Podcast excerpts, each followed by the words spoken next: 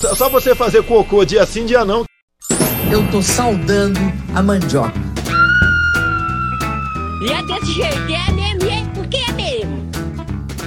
Eu não sei quando você está ouvindo esse podcast, mas hoje, dia 4 de outubro de 2021, o mundo viveu uma hecatombe. O mundo viveu um dos seus momentos mais difíceis. As tias do WhatsApp estavam no desespero porque não conseguiam mandar os vídeos de boa tarde para o grupo da família. As pessoas passaram mais de seis horas sem receber nenhuma fake news. As ações do tio Marquinho do Facebook desmoronaram na bolsa de valores sem WhatsApp, sem Facebook e sem Instagram. Dependendo do ano que está ouvindo isso, você nem sabe o que são essas ferramentas. Então a gente vai pesquisar. Deve ter o Google aí no, no futuro que você está vivendo. Salve, salve, Jason, bem-vindo. Sentiu falta das ferramentas, Jason? Olá, Ednei, olá, Tramujas, olá você que nos ouve pelas, pelas plataformas de podcast, olá você que nos vê, talvez, pelas lives do Facebook, YouTube e Twitch. Hoje foi, hoje foi, foi medonho, foi de dar medo. Eu até cheguei a cogitar a possibilidade de estarmos vivendo uma tempestade solar, porque eu não sei se você que está nos ouvindo sabe quando, e olha, eu não estou nem falando se, estou falando uhum. quando rolar essa tempestade solar, adeus internet e mundo como conhecemos. Aí, meu amigo, o que a gente teve de amostra grátis hoje vai ser o que a gente vai viver para frente. Seis horas de abstinência, o Bolsonaro deve estar tá lá babando com dor de cabeça, com febre, tremendo. Não, porque tremendo. o Telegram funcionou e agora a base Mas não é a mesma coisa, é a mesma coisa de um cara que no Telegram. É a mesma coisa de um cara que, que fuma uma maconhinha e, e cheira uma cocaína. Se o cara ficar sem a cocaína, ele vai ficar. Ele pode até fumar lá o baseadinho dele, mas ele vai ficar. abstinência. Então. Entendi. Então. É isso aí, sobrevivemos. Seis horas sobrevividas com sucesso. Fiquem com a gente. Bem. Tramujas, quase ponderamos não fazer o nosso podcast hoje por falta de ferramentas que pudessem nos auxiliar. Bem-vindo. Olá, Ednei. Olá, Jason. Olá, ouvintes do nosso podcast. Então, incrível, né? Incrível é como, como isso aconteceu e agora eu já estou começando a pensar numa conspiração maior. Sabe que certo nome Pandora tá, tá deixando muitos é, presidentes. Pandora não é o cachorro do Jason? É, então, se fosse o cachorro do Jason, talvez roesse um, um cabinho só, né? O problema é que tinha muita informação financeira espalhada pelo mundo e que foi jogada ao vento nesse domingo, nesse final de semana, no caso, e aí quando começou a gerar o burburinho, de repente, não mais do que de repente, todos os nossos meios de comunicação instantâneos ficaram fora do ar. Então, realmente é preocupante e, ao mesmo tempo, será que tem uma teoria da conspiração aí, de novo? E você, hoje o TSE mandou bem que hoje o TSE abriu ah, o código-fonte das urnas eletrônicas para quem quiser ir lá tentar quebrar o código, tentar fraudar a urna e etc., ficasse à vontade. Evidentemente, os bolsonaristas não apareceram. Tá? Aquele técnico que sabia quebrar o código da urna, que foi da live do presidente, também não deu ar da graça, não sei porquê, o que aconteceu, talvez ele tivesse um compromisso maior. Enfim, Aí o TSE tweetou, porque era a única coisa que estava funcionando à tarde. Facebook caiu, Instagram caiu, WhatsApp caiu, urna eletrônica não caiu. Ela não é ligada à internet. existe, existe um termo técnico. Existe um termo técnico para explicar a ausência de bolsonaristas e seus asseclas. Pois não. Hum. É, o termo é bundiaram. Bundiaram. É que perde, perde a referência, né? E aí, quando você, quando você perde o discurso, tudo mais fica ruim. Tramujas, nos tire da ignorância, nos tire da obscurecência, da falta de conhecimento. O que vem a ser uma offshore? Então, offshore é, é um mecanismo, é uma forma que você faz para proteger, blindar o seu patrimônio. Explica em linguagem que nós vamos entender, Tramujas. Não vem explicar. Leigo, por favor. exatamente.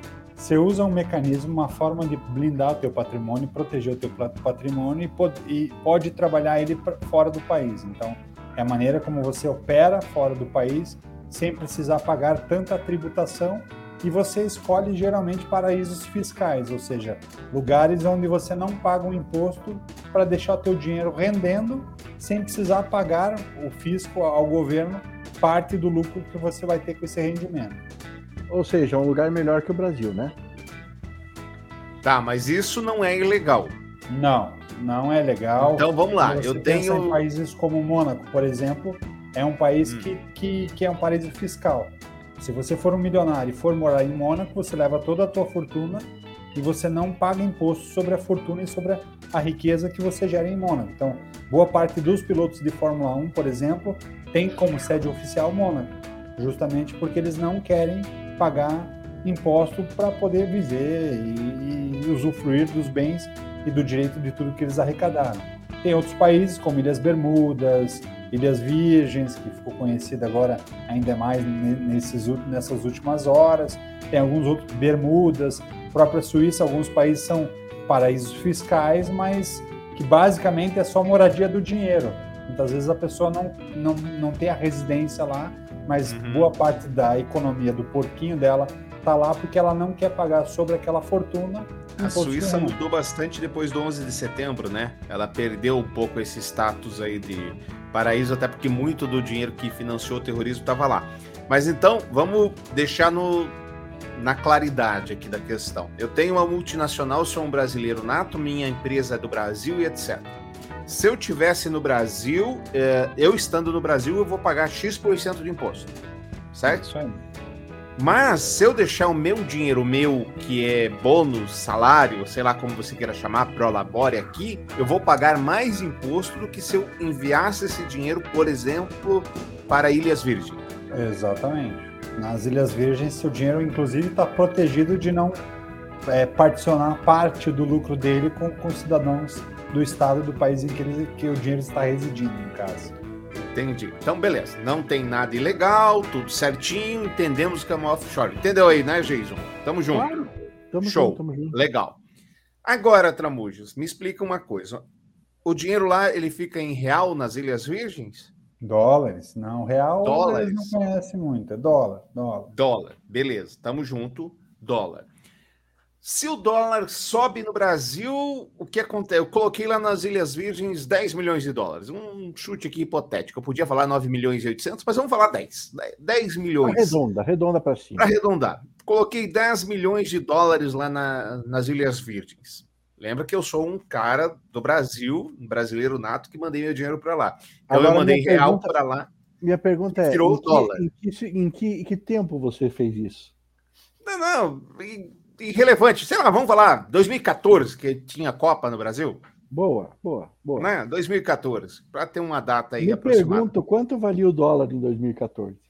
Pois é, o Tramujo vai, vai nos esclarecer isso. Então, Tramujo, eu estou aqui em 2014, estou de boa, mandei minha grana para lá, 10 milhões. E o dólar valia em 2014? Vamos, vamos puxar um pouco mais para perto para deixar a conta mais fácil. Tá em 2019, em janeiro de 2019, o dólar estava 3,70. O que aconteceu em janeiro de 2019? Teve... Era o início do, início ah, do governo início, Bolsonaro. O início do governo Bolsonaro. a curva mais clara. Tá, legal. Não, beleza. Ficou mais perto, eu acho que fica legal. E aí é o início também do Paulo Guedes no Ministério da Economia. Do super ministério, né? Que consolidou várias pastas da economia, que deu autonomia para ele para fazer a gestão global da economia brasileira. Não, legal. Então tá. Mandei 10 milhões para lá. Em 2014 e em 2019 o dólar valia? 3,70. Janeiro 3, de 2019, 3,70. Janeiro de 2019, 3,70. E daí, o que, que aconteceu? O que acontece se esse dólar subir, Tramujas? Então, se você tem lá os teus 10 milhões de dólares aplicados, e se você pensar que, teoricamente, você deixou o dinheiro guardado sem expectativa de rentabilidade, teu 10 milhões de dólares de lá de 2019 continuam sendo 10 milhões de dólares hoje. sem pensar na rentabilidade do teu dinheiro lá. Obviamente que quem põe o dinheiro lá, mesmo que com juros menor, como acontece em várias partes do mundo, diferente aqui do Brasil, ele vai ter uma rentabilidadezinha de 0,5% ao ano, 1,5% ao ano, 2% ao ano, dependendo do tipo de aplicação.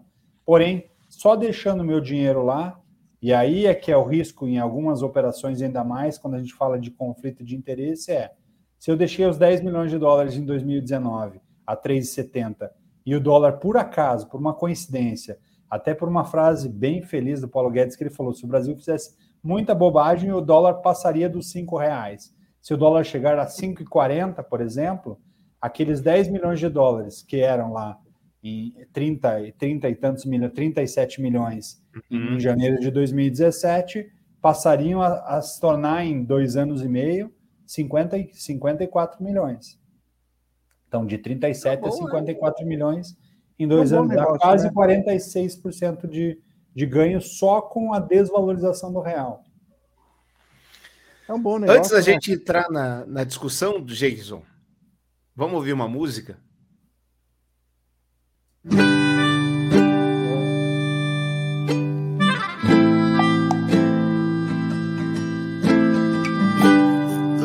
de casa,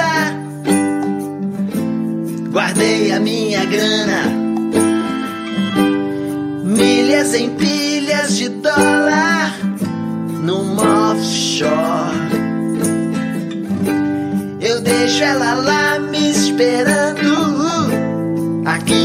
Sonhando com dólar alto, bem perto do céu. Pego meu note no broker sozinho. Vou na Fiesp palestrar. Day trade é meu caminho. No rádio falam da inflação e me criticam na TV. Eu defendo a privatização e já não sei o que vou vender. Estou com meus maços no paraíso e lá eu vou deixar. Estou com meus maços dólar vai valorizar. Estou com meus maços no paraíso e pro real eu vou dizer bye bye.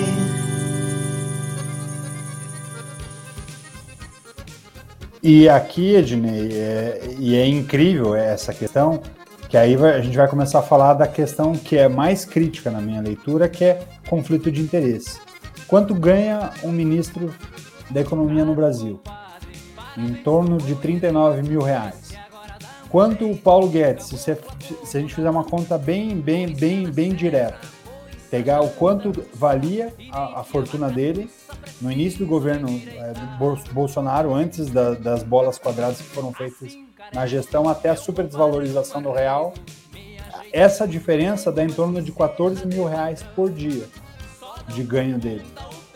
Em um tá ano, bom, né? de 2019 até hoje, como se ele ganhasse 14 mil reais por dia para chegar nessa diferença de, de ganho sobre a operação que ele fez. No nosso GC, eu coloquei pode a raposa cuidar das galinhas? É uma boa analogia, Tramujas? Você acha é, que há um conflito de interesses, mas antes de responder, eu cortei a palavra do Jason antes da música. Jason. Eu acho que o, o, vocês estão sendo um pouco maldosos. Pois não. É, Paulo Guedes é um ministro tão católico, tão católico, tão cristão, que até o dinheiro dele está no paraíso. Está, mas está no paraíso. É, é um modo de se ver. É o um modo de se ver a questão. Mas você acha que tem conflito de interesses? total conflito de interesses. Quando a gente fala do Paulo Guedes, não é só o Paulo Guedes, é o, o presidente do Banco Central também, o Roberto Campos Neto, também é, tinha dinheiro. Talvez seja até fiscal. pior, né? Que talvez seja até pior, porque ele, o Banco Central é quem faz intervenções no mercado quando o dólar explode, para tentar segurar etc. E o Campos Neto, ele fechou a operação, o Paulo Guedes ainda continua. ter dinheiro em paraíso fiscal, de volta é o que a gente iniciou o programa, não é um problema. A questão aqui é, e aí eu vou usar um exemplo muito simples que vai ficar ainda mais claro. Parece, nessa questão, parece, é como se o Paulo Guedes fosse treinador de um lutador de boxe que fosse chegar numa, numa final, numa disputa final pelo, pelo título é, do, da categoria de boxe, e o Paulo Guedes, ao invés de apostar no, no, lutador dele, ele pegasse o dinheiro dele e apostasse toda a fortuna dele no lutador rival. Então, o que acontece agora nesse movimento é exatamente essa situação. É como se ele se ele tivesse pegando o dinheiro, já seria no mínimo antiético um técnico de um lutador de boxe é, apostar o dinheiro dele no lutador dele numa casa de apostas, né? um movimento de disputa final.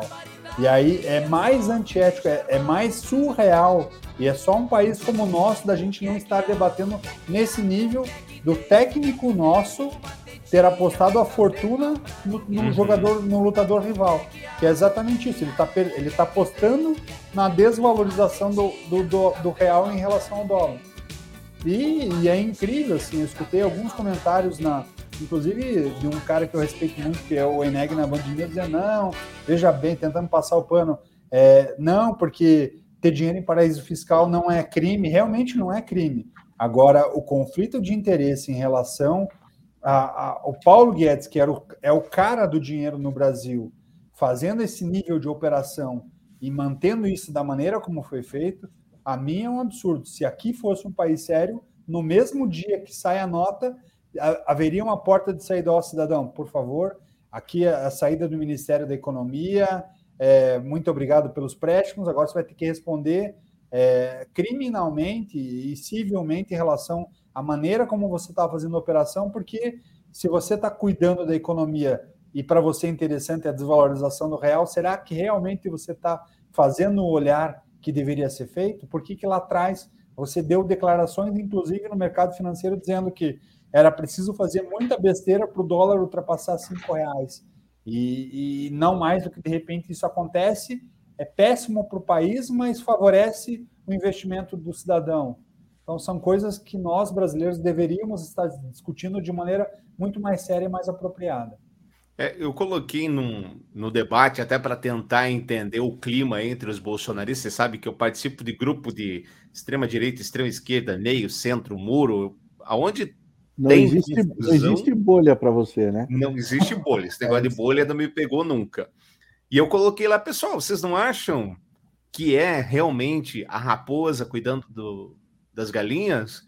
E o pessoal me respondeu: peraí, Ednei, é ilegal?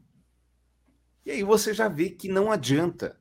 Não tem o que faça a pessoa entender que aquilo não pode acontecer. O Jason, para quem não sabe, ele tem uma gráfica, é proprietário de uma gráfica. Então, aí o prefeito ele contrata para ser o secretário de logística ou de almoxerifado da prefeitura o dono do concorrente do Jason.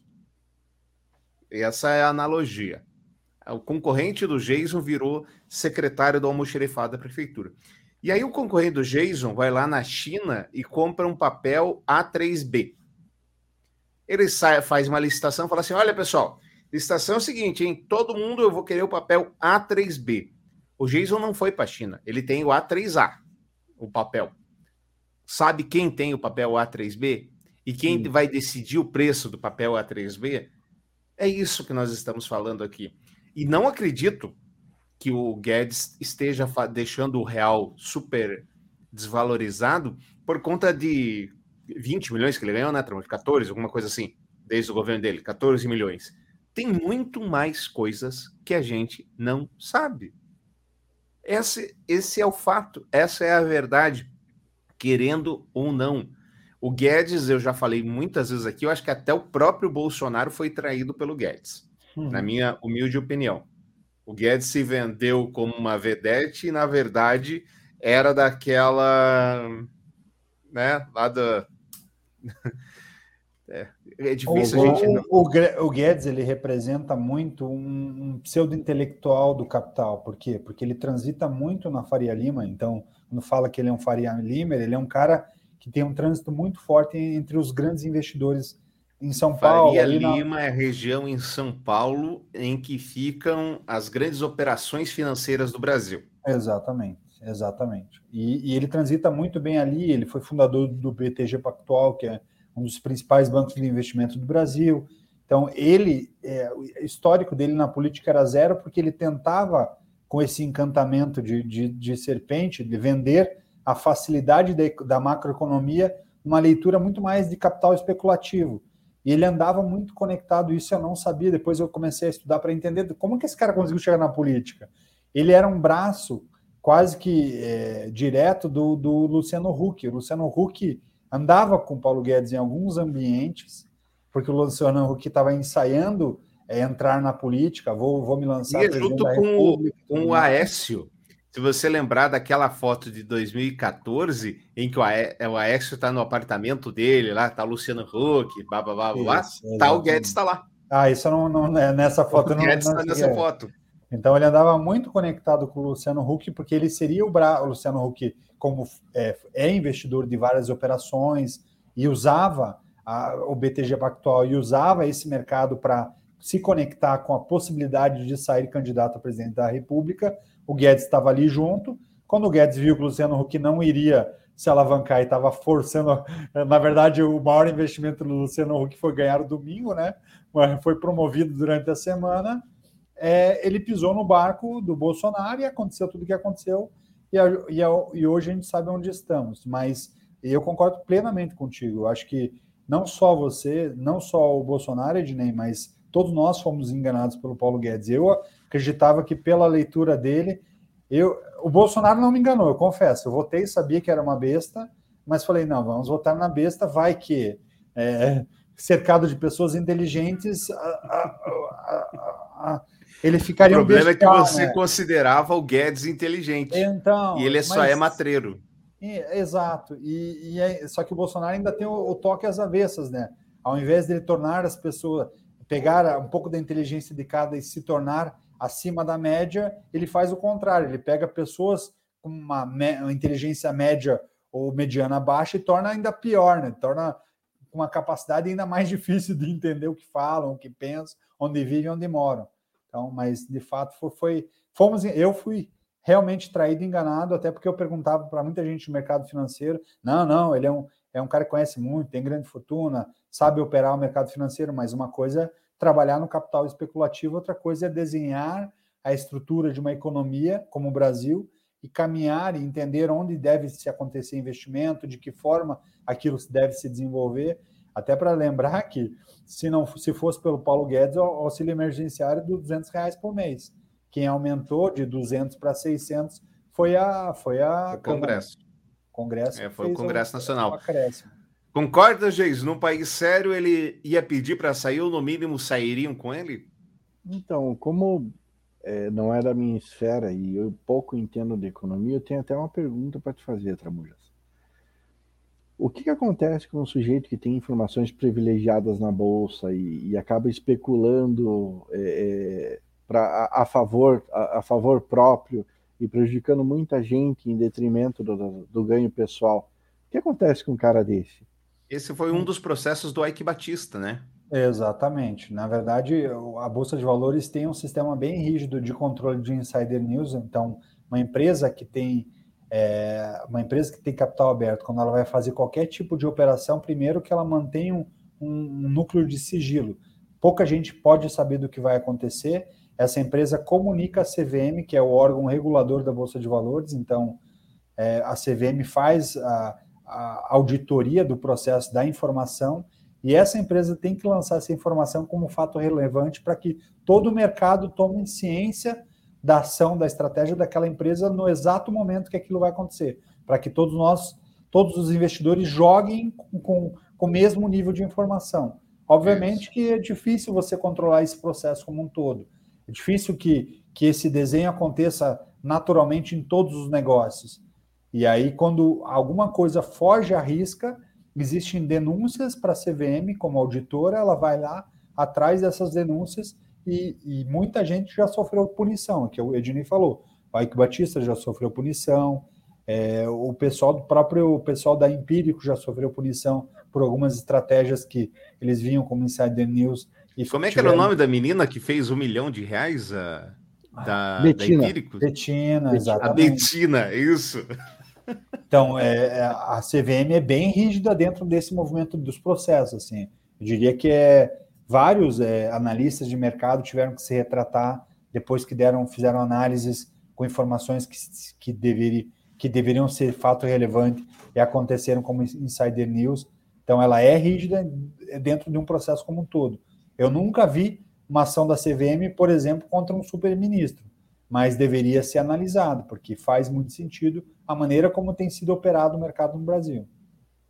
Que bom se o nosso governo fosse tão rígido quanto a CVM, hein? Seria bom.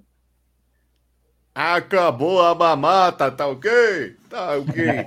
é, aí é. eu me pergunto, aí eu me pergunto, o bolsonarista, eu tô falando com você mesmo, você que está escutando Comigo? a gente que, e que, que você que está escutando, que está vendo, e que acha que o, o, o, o tal do bolso, bolso, ainda é um mito que, que falta para você acordar, filho? Eu vou, eu vou gritar aqui para você acordar. Acorda, filha da puta! É, é Jesus. Mas ele é o mito, né? Ele falou palavrão? Se ele falou palavrão, desculpa aí, gente. Eu tirei é. o fone no grito. Mas, mas, sabe que hoje, depois de dois, quase três anos de governo, eu já entendi que, de fato, ele é o mito. Ninguém enganou a gente. É. Mito é, é apelido de mitômano, né? Mitômano é o quê? É um mentiroso compulsivo. Ninguém enganou ninguém. Tava tudo muito claro, né? O Brasil, na verdade, é um projeto de vingança do Bolsonaro. Isso sim. Tudo bem, Marco? Bem-vindo. Obrigado, tudo bem? E vocês, meus amigos, como estão?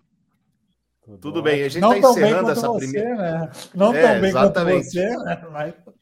Marco, a gente está encerrando essa primeira parte aqui, mas quero ouvir a tua opinião. Você acha que o Guedes tem condições de continuar à frente do ministério? Você acha que há uma, uma interferência? Ele tem poder para deixar ele mesmo rico?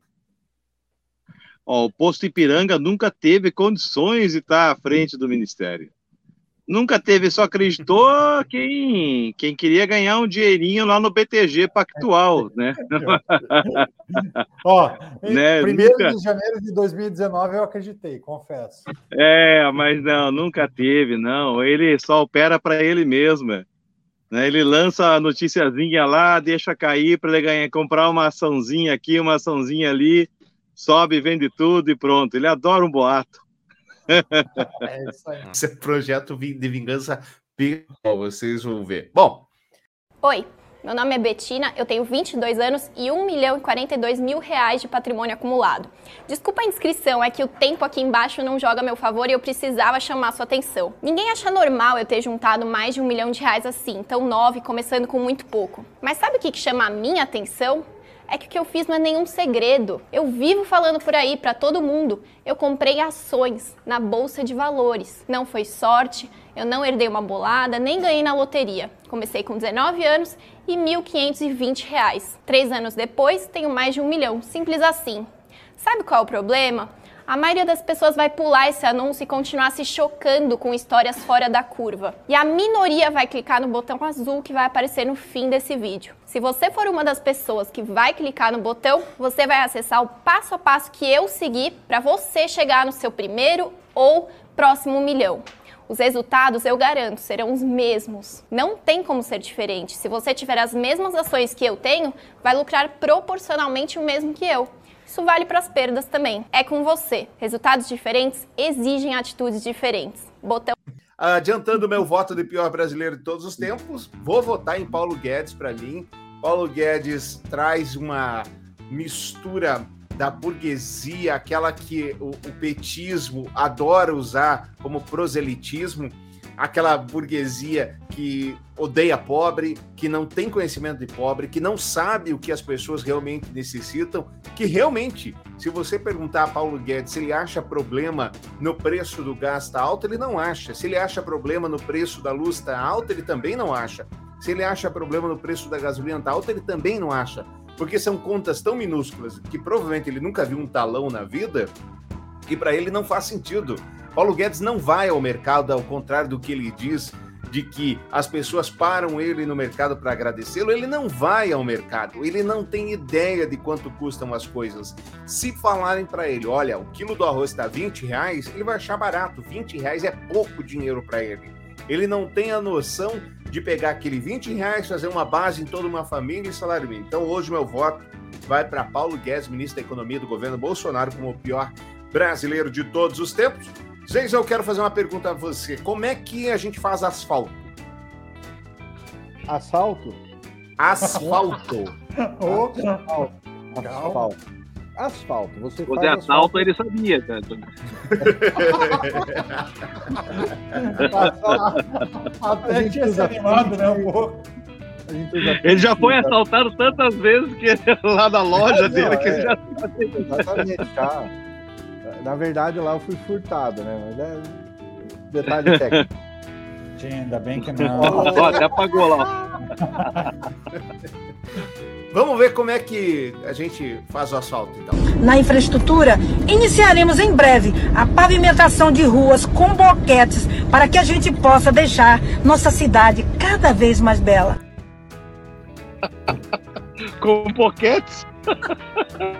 Põe de É, com novo, que eu, eu não, eu não entendi. Na infraestrutura, iniciaremos em breve a pavimentação de ruas com boquetes para que a gente possa deixar nossa cidade cada vez mais bela. Como é que funciona, gente? Você pode explicar pra gente esse, esse tipo aí de, de- de asfaltamento? Boque... é, Olha, esse asfaltamento quem deve explicar bem a Zulema, lá da Casa da Luz Vermelha. Essa aí. ela deve saber bem como é que é um asfaltamento com boquete. Eu já. Eu desconheço. Da minha, minha... Prefeita do, do Maranhão, o, o Marco, você já se utilizou dessa técnica de construção? Olha, deve, deve erguer muito pilar, né?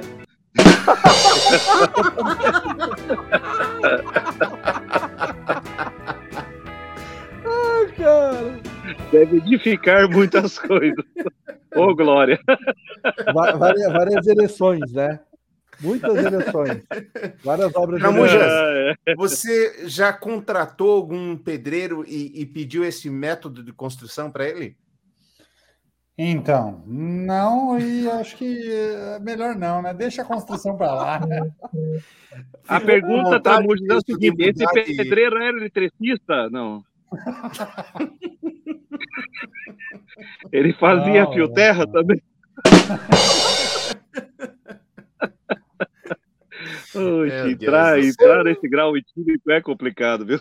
Cinco minutos. é, O, o Marco está direto do mar Mediterrâneo, né? Pa- Participando conosco. E não- O Tramujas, como é da família tradicional brasileira, já nos abandonou aqui no estúdio Quitou, quitou. novamente.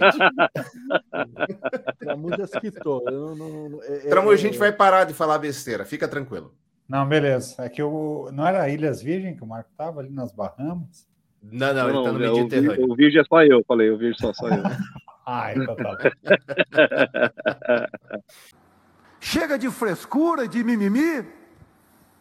É, Marco, o que, que é uma, um- um- uma pessoa?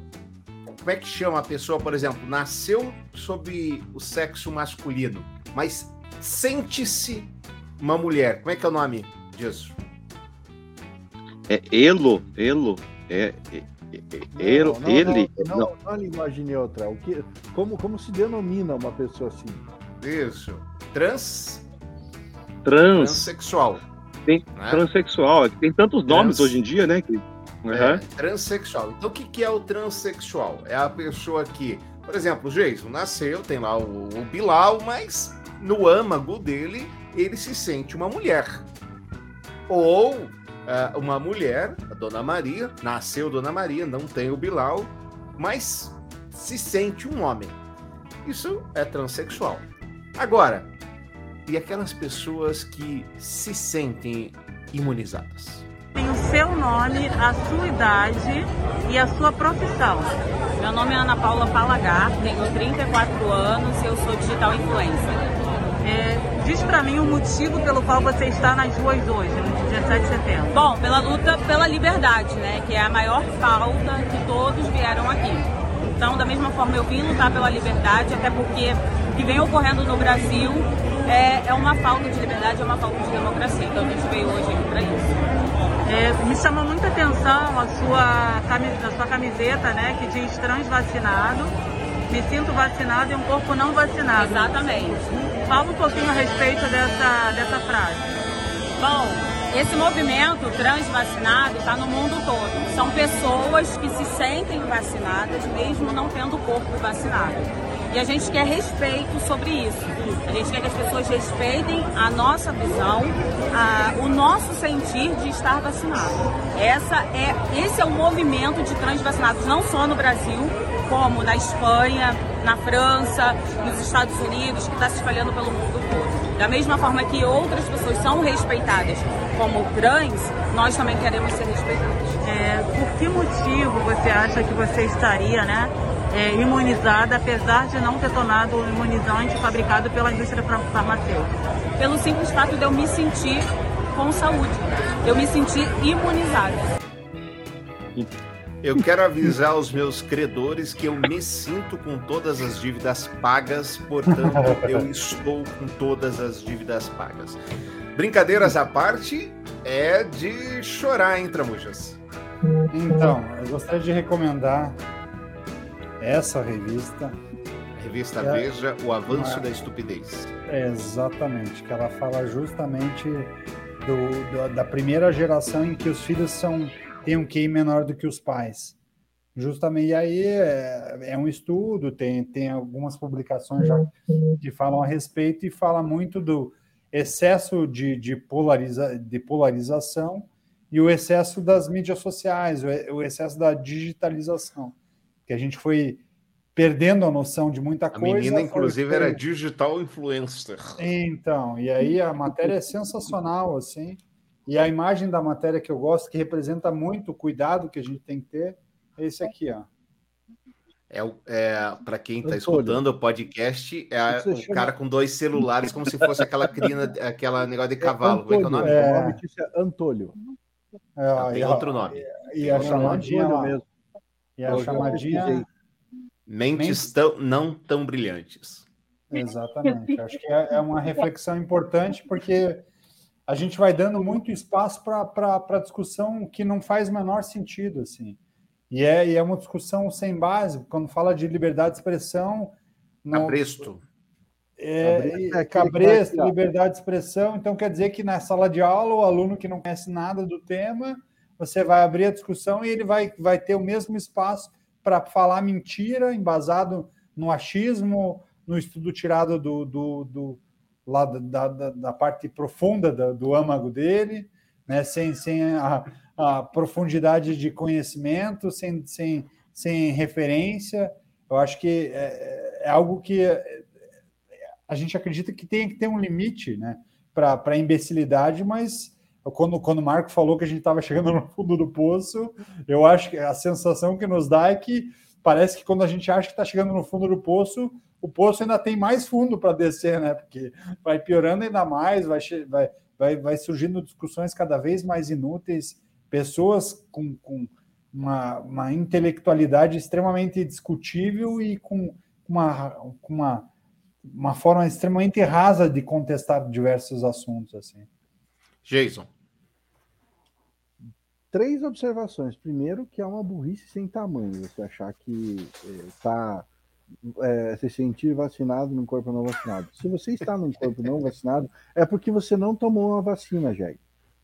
Bom, segundo ponto, é uma falta de respeito, e eu acho que, tipo, é, é, é tão grave quanto a burrice de para com as pessoas que realmente são, é, é, são transexuais. Porque, pô, é um, é um, um, um construto que a gente está evoluindo, está conseguindo entender, está fazendo acontecer, as pessoas trans vão, vão ganhando respeito, as pessoas trans vão sendo é, melhores entendidas. Aí chega um imbecil, uma, no caso, uma imbecil dessa, e começa a, a fazer menos, a, a reduzir esse termo. Então, isso me leva ao terceiro ponto. Se você se sente tão vacinada assim, e tão saudável, vai lá fazer uma, uma, uma visita para um amiguinho que pegou Covid, dá uns beijinhos nele, né? Testa lá o seu, o seu corpo vacinado, que você sente, e depois você vem contar pra gente. Qual será que é o grau da eficácia da pessoa que se sente vacinada, né? Exato, seria Essa é o- uma boa pesquisa, viu? Uma boa pesquisa. Marco, eu Aham. acho que o Jason falou o certo, né? Uma falta até de respeito para quem de fato é Jason- transexual. O Geis acabou comigo agora, porque eu ia entrar nessa celeuma. Eu ia falar bem isso mesmo. Eu ia falar, tipo assim, não, já que você se acha transvacinado, né, transvacinado, então vai lá. Vai trabalhar na UTI lá, ué.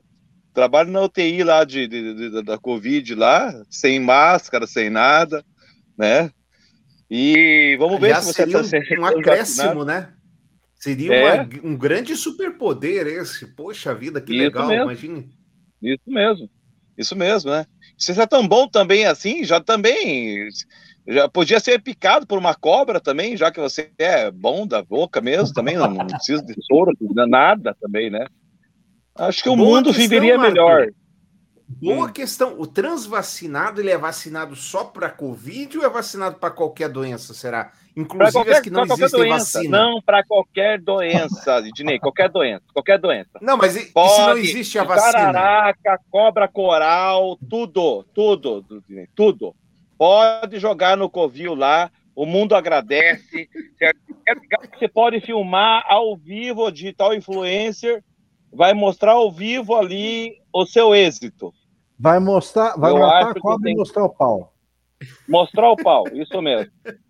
Picado de Pau de escorpião. tudo você pode. se podendo.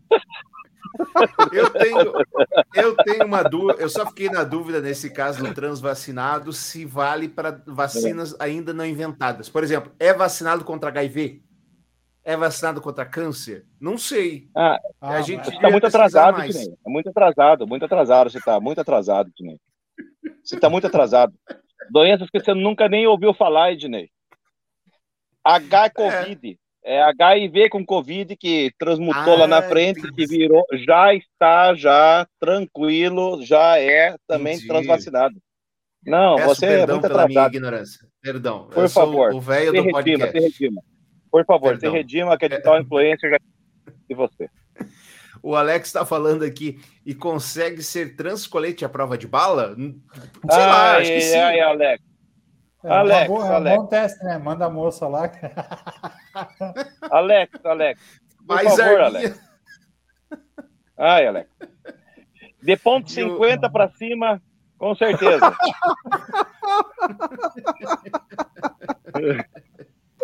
E o Alex con- é, concorda comigo, viu, Geison? É cabresto mesmo, Vai, tá? vai, vai pesquisar no Google lá. Eu sou da Antônio. roça, o senhor não venha, não venha falar comigo que é, eu sou da roça, meu amigo. O senhor, o senhor já encilhou um cavalo na sua vida? Já, Já mesmo? já.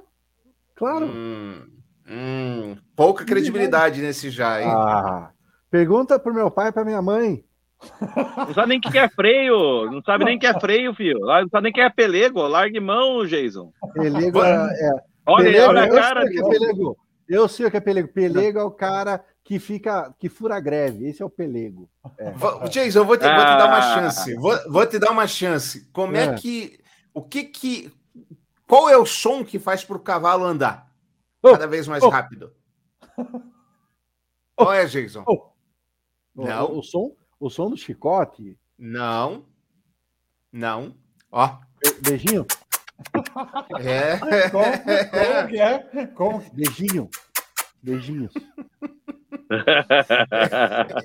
Esse é Eu, o pra mim, som. Pro cavalo andar mais rápido, a car- canhazada na, na virilha. É, e daí é porque você não, não é protetor dos animais, rapaz. É por isso. Eu Ah, sou, É, eu, eu sou, você- eu sou um pouco bronco. né? Você é carnívoro, Exatamente. carnívoro. Eu sou macho, car- carnívoro, macho escroto. Agora, o, o Marco, Hum. Me diga, qual foi a situação, a, a situação mais estranha que você chamou seu pai ou a sua mãe? No... Ih, cara. E Não pode Putz, dizer grila, hein? Vou dizer, né? Vou dizer, vou dizer. É. Que, que eu chamei a minha mãe ou que minha mãe me chamou? Pode ser o contrário, Que não? vo- Não, não, que você chamou. Você pediu um auxílio lá pra dona Sueli. Ui, ai, ai. Deixa eu ver. Mais estranha. Eu, eu vou ler a matéria para ver se você se inspira, se você lembra. Tá, vai lá, vai lá. gasta Vai lá, vai lá. 6 mil reais em casa de prostituição e chama a mãe para pagar a dívida. Olha que beleza. Um corretor de imóveis de 31 anos mobilizou a polícia militar e a própria mãe, uma aposentada de 68 anos, após gastar quase 6 mil reais em uma casa de prostituição e não ter como pagar a despesa.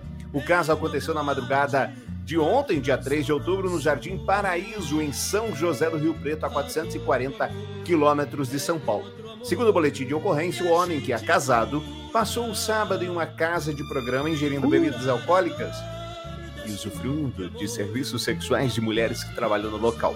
No entanto, na hora de pagar a conta de 5.700 reais, ele relatou que, puxa, tinha dinheiro. Ainda segundo o registro policial, sem saber o que fazer, o rapaz deixou o carro que usava no estabelecimento e foi embora do local. Minutos depois, ele retornou à casa da, de prostituição acompanhado da mãe. A aposentada tentou negociar o pagamento com a proprietária, mas sem ter o valor, as duas mulheres não chegaram a um acordo. Como garantia, a idosa sugeriu deixar o documento do veículo no estabelecimento, mas ficou com medo de ter o carro que era alugado retido e chamou a polícia militar. Todos foram encaminhados para a delegacia, onde o delegado de plantão entendeu que a situação da dívida deve ser resolvida entre os envolvidos e nenhum tipo de crime foi praticado. O boletim de ocorrência não criminal foi registrado e todos foram liberados. E a mãe está até agora lá trabalhando para pagar a dívida. É tipo lavar prato, não é? Tudo bem que a mãe já pagou a dívida faz uns três meses atrás, vai continuar trabalhando. Tá, tá pagando com o corpinho e achou bom. Que situação vexatória, hein, Jason? Eu- olha, eu nunca expus a minha mãe e meu pai a, a- a um- a uma situação vexatória dessa, mas. Ainda bem, né? A gente sabe que sempre dá pra contar. Tá aí a prova que a gente sempre pode contar com pai e mãe. Né? E o medo da mulher entra muito. Ao invés de ligar pra mulher, já que ele é casado, ele liga pra mãe. Porra, mas não tenha dúvida disso, né, Ednei? Vai que a mãe traz uma, tem. uma, uma, uma nova ideia, né? De resolver Ednei, o caso. né? Ednei, Ednei. Pra quem Pois você não. ligaria, Ednei? Agora eu vou te perguntar. Jason, claro. É, Eu ligaria pro Jason. ou pro Tramujas, ou pra você. Isso é fácil. pra mim, você ia estar na zona até hoje, Ednei.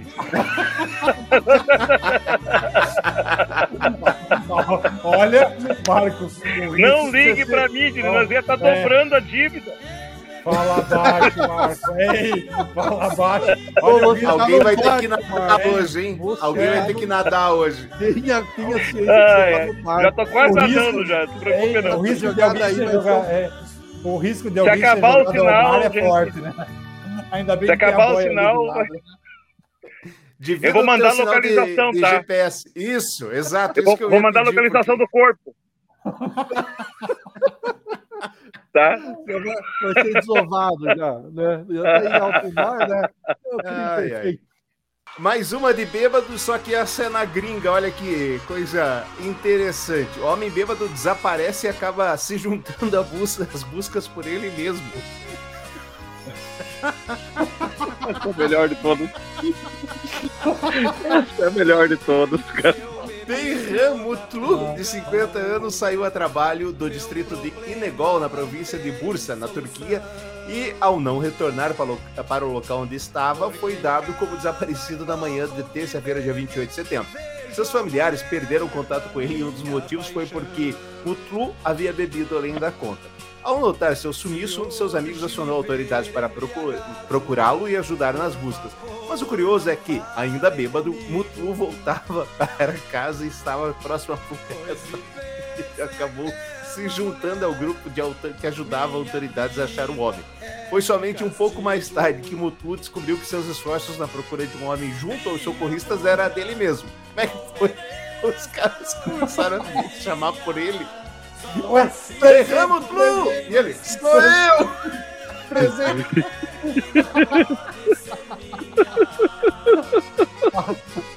Ai, gente, me reconheço tanto nesse cara, gente.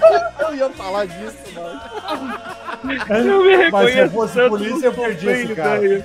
Se eu, se eu fosse um cara Eu, da eu bolsa, já fiquei, o eu já cara. fiquei indignado, eu já fiquei indignado do Ednei começar a, a, a, a, a- a reportagem, a ler a reportagem falando, falando, por, falando em bêbado. Como se eu, eu, ter- eu terminei de falar o negócio, ele, vamos falar mais uma de bêbado. E daí começa a ler essa daqui. Certo? Não, eu me referia à matéria anterior, fica tranquilo. Ah, tá. Ah, tá. Mas é que contextualizou bem, Marco. Contextualizou bem. essa Mas, história. gente, eu me reconheço demais nessa matéria, de, de verdade. Vocês não têm ideia. Vocês conversarem com a Vivian cinco minutos, vocês vão saber o porquê. O Ge- o Jason sabe muito bem. Aliás, a- gente já teve uma fasezinha, né, Marco? Que, olha, Nossa, gente- muita coisa. A gente era bem mutlu, sabe?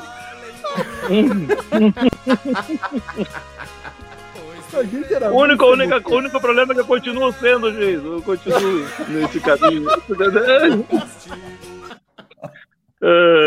Em sentença, juiz de Goiás lamenta que se relacionar com putas não seja mais.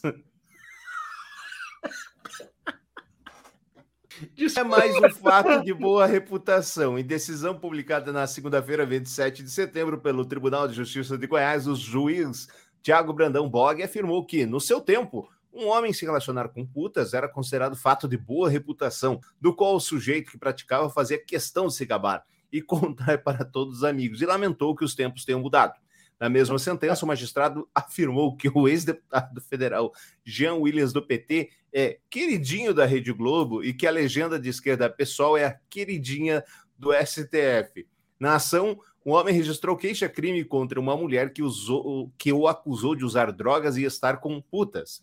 Em sua decisão, Bog afirmou: Eu estou lendo um termo jurídico, hein? Ninguém venha me encher a paciência que eu estou falando palavrão. Isso está numa sentença afirmou que, em seu tempo de juventude, um homem que se relacionava com prostitutas contava para os amigos e era enaltecido por isso, tornando-se o cara da galera. Lamentável como os tempos mudaram. Agora virou ofensa. Tempos sombrios, escreveu o juiz. O autor do processo acusou a Red de calúnia, injúria e difamação, afirmando que ela havia dito: abre esse portão, eu sei que o X, inicial trocado, está aí, e vocês são vocês estão com puta, cheirando pó e usando droga na frente da casa dele. O autor da ação também anexou transcrição de mensagens de áudio que a Ré teria enviado para a namorada dele, o acusando de estar com putas e cheirando pó. O magistrado decidiu em favor da Ré, dizendo que os fatos narrados não constituíam crimes. Esses dizeres se deram num contexto em que a querelada namorada de um primo do querelante, que estava com ele no local, supostamente fazendo uso de drogas relacionando com putas, deu um flagra no namorado e contou para a amiga namorada do querelante, disse o juiz. E aí, Tramujas? Vale a sentença do queridinho do STF? Falando em bêbado, esse juiz só podia estar, né? Escrever essa sentença, que não é possível. Não, eu acho que ele parou no tempo, né? Na verdade, o juiz está lá na década de 60, 50, 60, sei lá quando. Então, falta uma atualização, né? Tinha que ter igual os softwares ali, que volta e meia estão atualizando, esse juiz precisava passar por uma atualização. É E é verdade. incrível que ele esteja proferindo uma ação e uma decisão judicial com essa cabeça tão retrógrada e tão fora do contexto, né? Outra mulher. Com qual roupa sua vizinha estava hoje? Olha, eu não tive esse tempo para ficar observando minha vizinha, minha vizinha não. É, o, o- Marco, eu não vou perguntar que ele está em alto mar, ele vai falar do- dos golfinhos. O Jason, que roupa estava sua vizinha hoje? Eu não sei, eu não tenho olhos para outras mulheres, a não ser para mim. Assim. Mulher pede para que vizinha pare de andar de sutiã em casa. Somos evangélicos, tenha decência. A jovem afirmou que não tem o costume de andar de sutiã apenas de roupas de academia. Uma mulher foi surpreendida por um bilhete deixado por uma vizinha que pedia para que ela parasse de andar de sutiã em sua própria casa. A confeiteira Juliana Culpa, de 25 anos, moradora de Osasco, em São Paulo, disse que tomou um susto ao se deparar com o bilhete. O bilhete diz assim: Olá, gostaria de pedir um favor para a senhora parar de transitar em sua casa de sutiã. Somos evangélicos e meu marido fica em casa em home office. Tenha decência. Obrigado. Juliana afirmou, porém, que não tem o costume de andar apenas de sutiã, que acha que a pessoa pode ter confundido a lingerie com um top e shorts de academia e que acredita que a vizinha incomodada pode ser de outro prédio. Eu imagino que tenha sido no dia em que eu fui fazer uma caminhada e em seguida fiz uma faxina. Até hoje a pessoa não se identificou, não imagino quem seja, porque as janelas da minha lavanderia e do meu quarto dão para frente de outro prédio. Mas é um muito apartamento, não dá para saber quem é. Com certeza alguém do outro prédio, porque aqui não dá para ver ninguém. De novo, hein, Tramuja? Somos. É, estamos virando fiscais da roupa alheia. Impressionante. e o mais engraçado do bilhete é, é, você deve se cuidar com a roupa que você veste no seu apartamento. Eu estou bisbilhotando o seu apartamento e vou controlar o que você vai fazer dentro do- da sua privacidade. Absurdo e é total sem noção de alguém que não tem o que fazer e, como diria o velho ditado, cabeça vazia. Oficina do diabo. Agora, o, o Fábio comentou que ele tem uma, uma boa, uma boa resolução para esse problema. Basta ela tirar o sutiã. Pronto. Também. Agora, o nome, Ah, o nome da moça, não- hein, o nome, o nome da moça não é Juliana, comentar. o nome da moça é Juliana Culpa. Mas eu acho que no caso a Juliana não tem culpa. Agora, Fala, eles de ser, eles deviam de ser evangélicos, mas ser, não ser tão enxeridos, parar de ser voyeur. Fala, Marco. Não, prefiro não comentar, porque realmente meu corpo está para ser jogado daqui. E- 3, 3, 2, 1. É. Mãe é envergonhada por professora após fazer lanches complicados para a filha. Olha que coisa sensacional. Preparar uma lancheira com refeições saudáveis para as crianças é o desejo de vários pais, mesmo, muitos, mesmo que muitos não consigam. Foi com esse pensamento que uma mãe do Reino Unido se esforçou para mandar lanches coloridos e cheios de frutas e vegetais para a filha levar para a escola, mas ela acabou recebendo uma reclamação inusitada que a deixou envergonhada. Segundo o jornal Mirror, a professora a criticou porque a lancheira da menina continha almoços muito sofisticados. E ainda pediu que a mulher simplificasse a refeição preparada porque as outras crianças estavam com inveja da comida que a garota levava. É, algo, Geiso, que a gente já falou aqui, as pessoas agora têm que cuidar do que as outras vão achar, vão pensar. Nós trouxemos o caso, você lembra daquela mãe que não quis emprestar o celular e que daí quis que a outra desligasse o celular? Até onde isso vai? Quando que isso vai parar? Vou te, vou te dizer, tem um, eu sigo uma, uma amiga nossa daqui do, no Instagram que ela faz lanches para as crianças em formato de, de ratinho, de personagem da Turma da Mônica. É, ela, ela é totalmente criativa e todos os lanches saudáveis que ela manda para as crianças dela. Até então não, não tenho notícia de nenhuma reclamação contra ela, mas até eu me sinto às vezes incomodado, tipo, mas não incomodado por ela, incomodado por mim, que acabo não mandando uma opção muito saudável. Para mim, para os meus filhos, vai lá uma bolacha Maria, né, um, um, todinho industrializado e tá tudo certo. As pessoas deviam Ednei. parar de se importar mais, eh, de se importar tanto com a vida dos outros e se importar mais com a própria. Essa é a verdade, eu acho. Fala, Marco. Eu, eu prefiro comentar dos peitos da mulher da, da, da, da notícia passada do que falar que a minha mulher não faz os lanches bom pro meu filho, certo? Que nem essa mulher faz, entendeu? Porque daí realmente vocês vão encontrar meu corpo. Porque, olha, a minha mulher é um zero esquerdo para fazer. Ela manda um todinho, um todinho lá, certo? E uns biscoitos prontos lá para criança, coitada, certo? Para comer lá. Pronto. Vai voar. Certo. Alguém, alguém vai voar logo. né? Então, eu prefiro comentar dos peitos da mulher da, da, da, da, da, da notícia passada. O risco é menor. O Você risco é menor. Você que É. está assistindo a gente pelo, você que tá assistindo a gente pelo Facebook, fica com a gente até o final, que com certeza você vai ver o Marcos sendo jogado do veleiro. Pode, Alguém pode nadará hoje, né? É. Hoje. É, as, cara, as caras não estão das melhores aqui. Tem que ter uma, uma câmera dos dois lados, do lado de lá e do lado de cá, pra vocês verem. Não Só estão das melhores. divertindo. É, É, Essa notícia, Ednei, é tão absurda do lanche. Ainda que bem que tem uma boia aqui, ó. Tem uma boia aqui atrás, aqui, ó. Tem uma- Ó, Ainda tá põe aqui, ó. ela, Marco. Tô no lado da boia já, porque já tô- sentei no lugar já legal. Ah, estratégica. Fala, Tramujas. Essa notícia é tão absurda que parece. Não, meu filho só tira 10, o teu filho tira 6. Ó, fala pro teu filho É que tira 10. Tira o pé. Pra que tira 10? Tira uns 8, 7,5, 8, porque o meu não consegue tirar 10. Então, eu não Isso. vou incentivar meu filho a se esforçar. Eu, como pai, também não vou, não vou melhorar o lanchinho do meu filho. Eu prefiro que você piore o lanche do, do teu filho do que o melhor do meu. Não faz o menor sentido. E só é animador por, por imaginar que não é só um cenário que acontece muito aqui no Brasil. Essa notícia é mesmo da Inglaterra e deve acontecer em todas as partes do mundo, infelizmente. É, com certeza, não tenho nenhuma dúvida disso. Mas olha, é, é de se lamentar, porque é incrível o que essas pessoas fazem. Marco, você sabia que Deus enviou uma, uma pessoa para falar com o Bolsonaro? Ai, foi Lúcifer? E a do- Não, uma pessoa, uma pessoa. Ainda é um mortal. desculpa. Ainda é um mortal. E é uma pessoa do, do Paraná ainda. Fala, minha querida, o que, que é que você foi falar para o nosso querido presi- Filho do presidente? Paraná, o meu pastor, Jesus do Filho, me mandou aqui. Eu trouxe a cura do coronavírus e eu coloco a minha vida à disposição. Eu tenho 38 anos, sou mãe de três filhos, eu não estou aqui para brincar. Deus fala comigo desde os seis anos.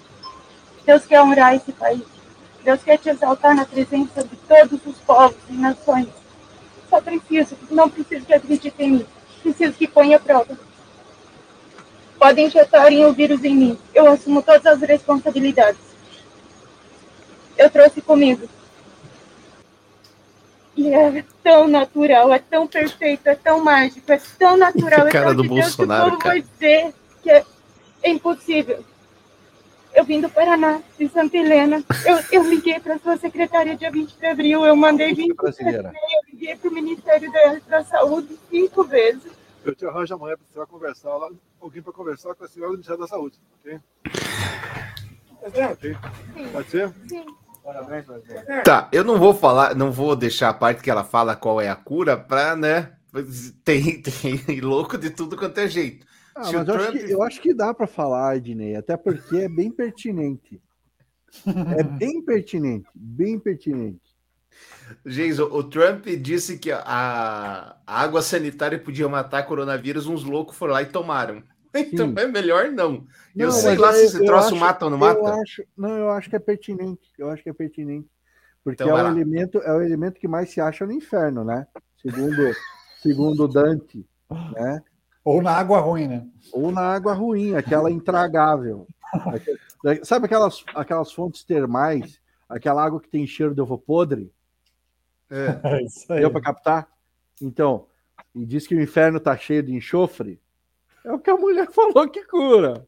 Então, amiguinho, amiguinho, amiguinho, você que está nos ouvindo, você que está nos vendo, enxofre não cura Covid. Já tentaram, com certeza devem ter tentado. Ah, curou. não tenha dúvida. Não tenha Não caia, dúvida. não, não, não caia nessa marmotagem, por favor. Economize o mau cheiro, né? Economize o mau cheiro. Em homenagem a essa, essa senhora, ao contrário do- do- dos outros, ela falou: pode pôr o vírus em mim. Pode pôr que eu provo. Os outros só ficam tentando colocar no dos outros e não, né? Ednei, Não- a coragem, a coragem. Ozônio, ozônio no reto É, alheio. ozônio, no- ozônio no, no lombo, ozônio no, no label, né? É Exato. complicado. Agora, é é tênue a linha que divide a coragem da loucura. E eu acho É que verdade, essa é mulher já fato. deve ter passado dessa linha. É fato. Ah. Essa mulher E tá outra- mais pra coringa do que pra charada, é isso?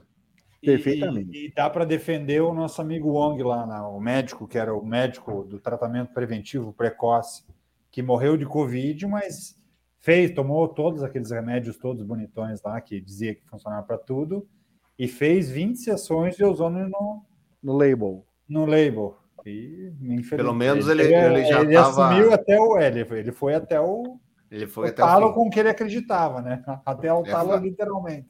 Agora, minha dúvida é: o ozônio, vocês sabem que quando a gente inspira o hélio, você fala, aí você fala mais fininho, né? Quando injeta ozônio no label, será que o seu peido sai mais agudo também? Ou será que ele sai mais grave?